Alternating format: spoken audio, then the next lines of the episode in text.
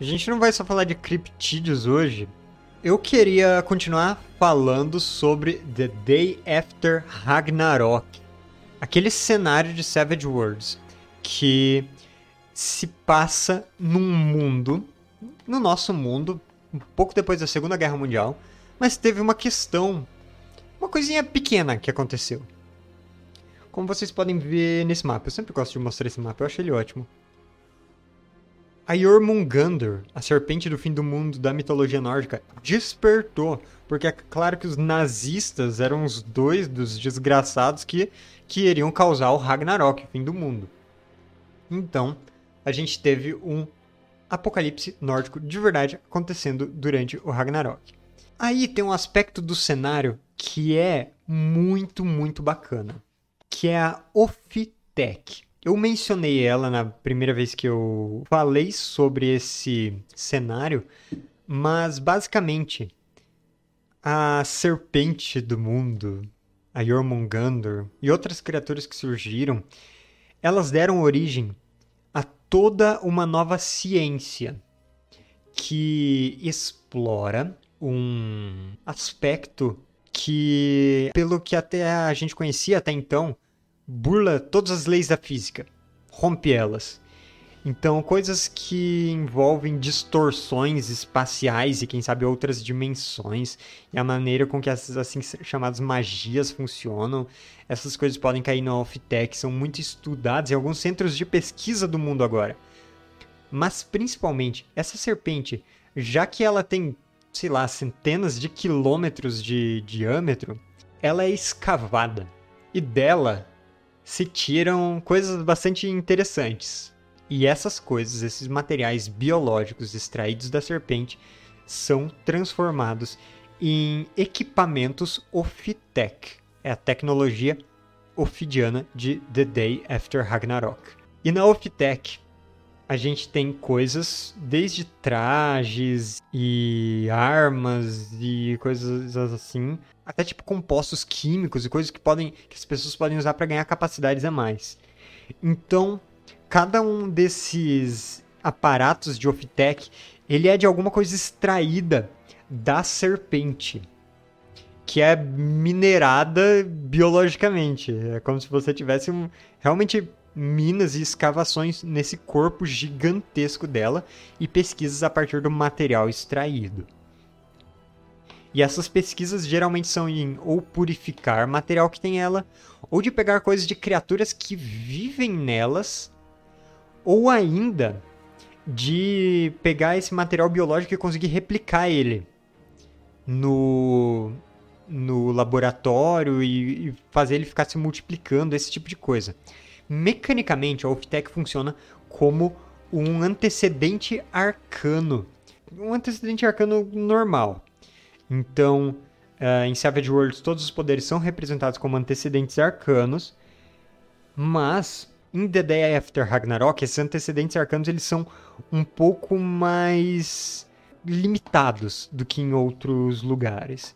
Então você tem que realmente descrever muito bem como ele vai se manifestar e você precisa, digamos que, fazer algumas formas de conjuração diferentes, deixar as coisas bem claras e uh, esses Optech são ainda mais limitados, porque eles são uma tecnologia como se fosse um aparato único que você tem e que você foi treinado para usar de certa forma.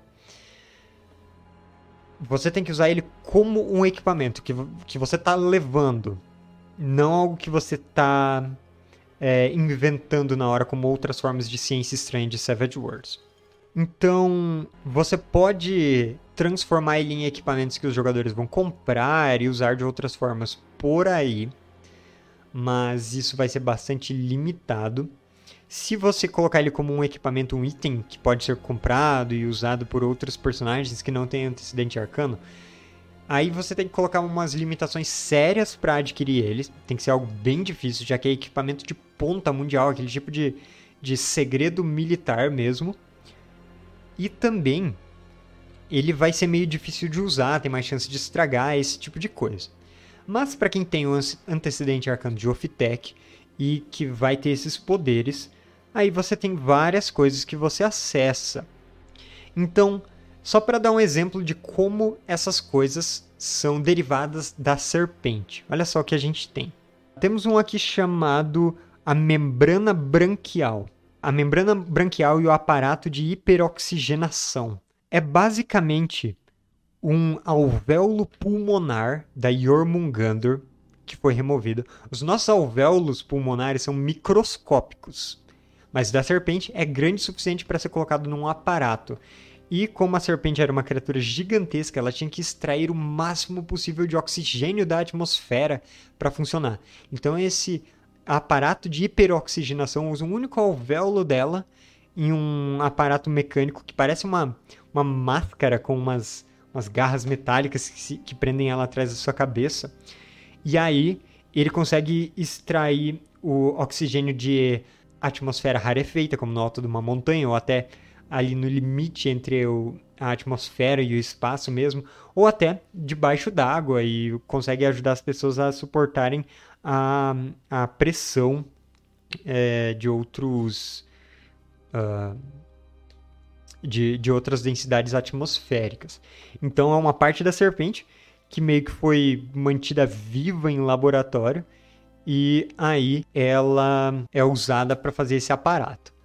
A serpente morreu sim. Deixe-me mostrar. Tem uma ilustração muito boa, eu, eu, já mostrei da outra vez, mas ela é minha preferida aqui do jogo, então vou mostrar de novo. Tá vendo o tamanho da serpente? Olha esse avião voando na direção dela e só esse olho na altura das nuvens. Ela é realmente centenas de quilômetros de, de, de altura e milhares de quilômetros de extensão. Ela destruiu boa parte do mundo. É, eu vou mostrar o mapa aqui de novo, porque no mapa tem a serpente.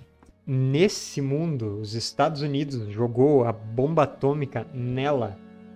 Então ali ela está no mapa, morta por uma bomba atômica que foi jogada dentro da pupila vertical dela. E aí agora ela é minerada o cadáver dela, que ainda não está apodrecendo, mesmo depois desses anos, está começando a se deteriorar, ele é minerado. Além disso, outro equipamento que a gente pode ver, então, coisas interessantes. Tem aqui uh, gotas de crotalina. Existem seres, existem criaturas que vivem dentro da serpente mesmo. Como ela é tão gigantesca, dá para se imaginar que o interior dela é algo cavernoso. Existe inclusive todo um povo, se eu não me engano, os Derros, e eles vivem dentro dela. E essas criaturas vivem ali nessa escuridão completa. Então, pegando um soro do humor aquoso do olho dessas criaturas e purificando e tal, e aplicando como um colírio no olho das pessoas, isso estimula a percepção termal nos olhos das pessoas e elas passam a enxergar normalmente isso vai deixar a pessoa muito sensível à luz, né? Isso pode ser sério, pode queimar os olhos também se der errado, mas ela permite enxergar no escuro. Outra coisa que tem aqui, essa é bastante interessante, é chamada de armas Marconi, porque é, é o nome do inventor delas, alguma coisa assim nesse, no universo do jogo. Mas é um tipo de, de pistola, ela tem uma célula de combustível microbiano tirado meio que dos intestinos da serpente, como se fosse uma bactéria infecciosa do intestino da serpente, da Jormungandr, que foi removida, cultivada em laboratórios, percebeu que ela é, criava muita energia térmica o suficiente para você concentrar e se disparar na forma de uma arma de, de carga térmica, assim, e se transformou numa, numa arma aqui.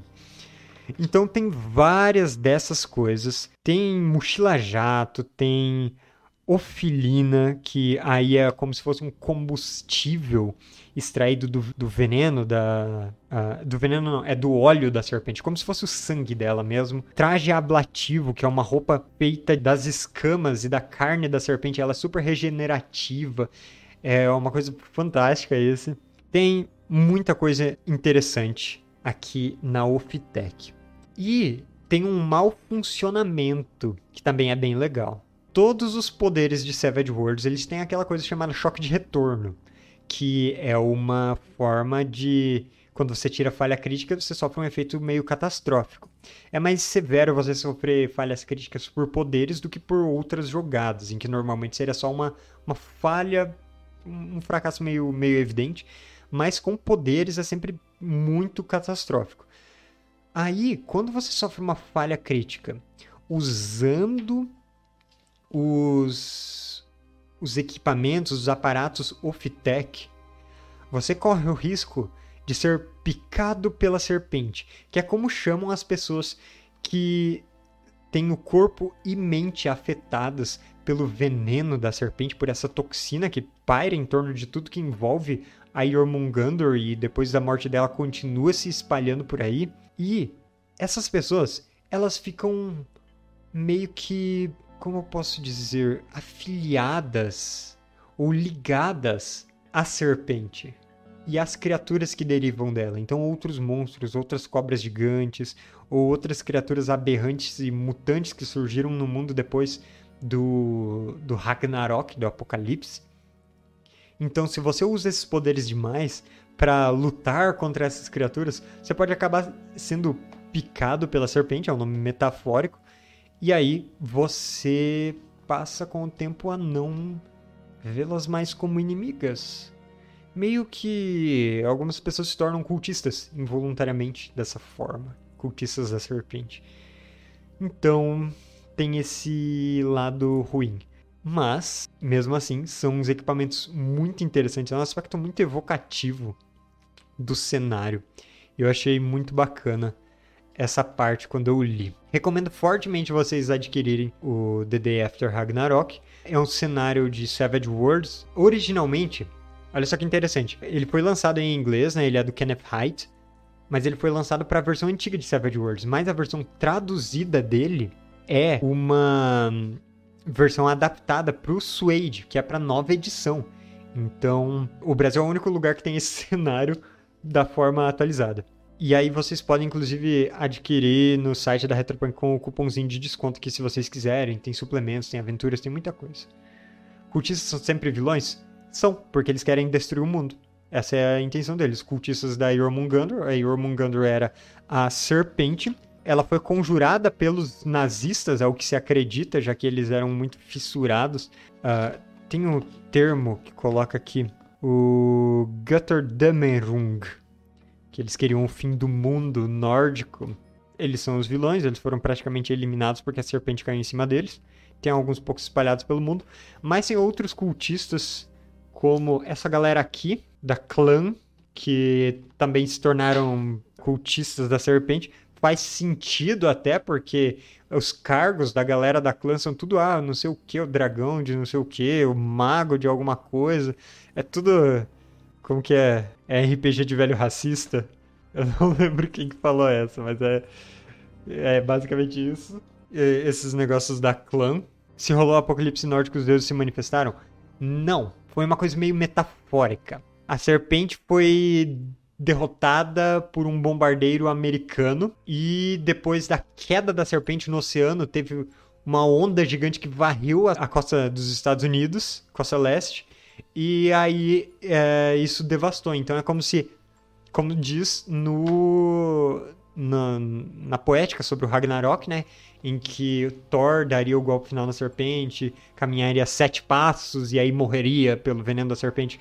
Foi isso que aconteceu com a nação que matou a serpente. Então tem esses aspectos metafóricos das coisas. Mas a serpente foi absolutamente literal. Era a serpente que estava aumentando de tamanho cada vez mais e possivelmente ela ia destruir o mundo mesmo. Então essa é praticamente a única parte literal. Kushitsu é feito para ser espancado. Sim, aqui é, é, totalmente.